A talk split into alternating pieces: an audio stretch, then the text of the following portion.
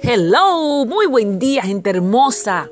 Pueblo de Dios, gracias por acompañarnos en su espacio Delicias de la Palabra de Dios. En esta oportunidad tenemos una reflexión y leemos en Salmos 37:30. La boca del justo imparte sabiduría y su lengua emite justicia. Una sabia y conocida anécdota árabe titulada El rey sin dientes. Esta dice que en una ocasión un sultán soñó que había perdido todos los dientes. Después de despertar, mandó a llamar a un adivino para que le interpretase su sueño. ¡Qué desgracia, mi señor! exclamó el adivino. Cada diente caído representa la pérdida de un pariente de vuestra majestad. ¡Qué insolencia! gritó el sultán enfurecido. ¿Cómo te atreves a decirme semejante cosa? Fuera de aquí. Llamó a su guardia y ordenó que le dieran cien latigazos. Más tarde ordenó que le trajesen a otro adivino y le contó que había lo que había soñado. Este, después de escuchar al sultán con atención, le dijo, Excelso Señor, gran felicidad os ha sido reservada.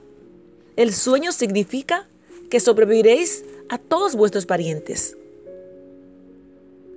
El semblante, el semblante del sultán se iluminó con la gran una gran sonrisa dibujada en su cara y ordenó que le dieran 100 monedas de oro. Cuando éste salía del palacio, uno de los cortesanos le dijo, muy admirado, No es posible. La interpretación que habéis hecho de los sueños es la misma que la del primer adivino. No entiendo por qué el primero le pagó con 100 latigazos y a ti con 100 monedas de oro. Recuerda bien, amigo mío, respondió el segundo adivino, que todo depende de la forma como decimos las cosas.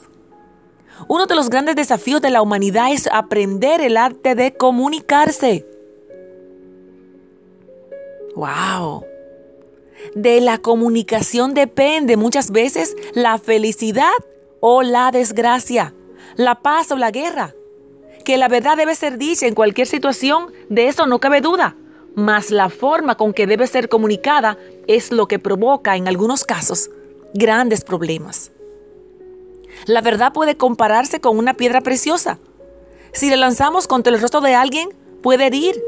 Pero si la envolvemos en un delicado embalaje y le, y le ofrecemos con ternura, ciertamente será aceptada con agrado. El rey sin dientes. Que Dios te bendiga.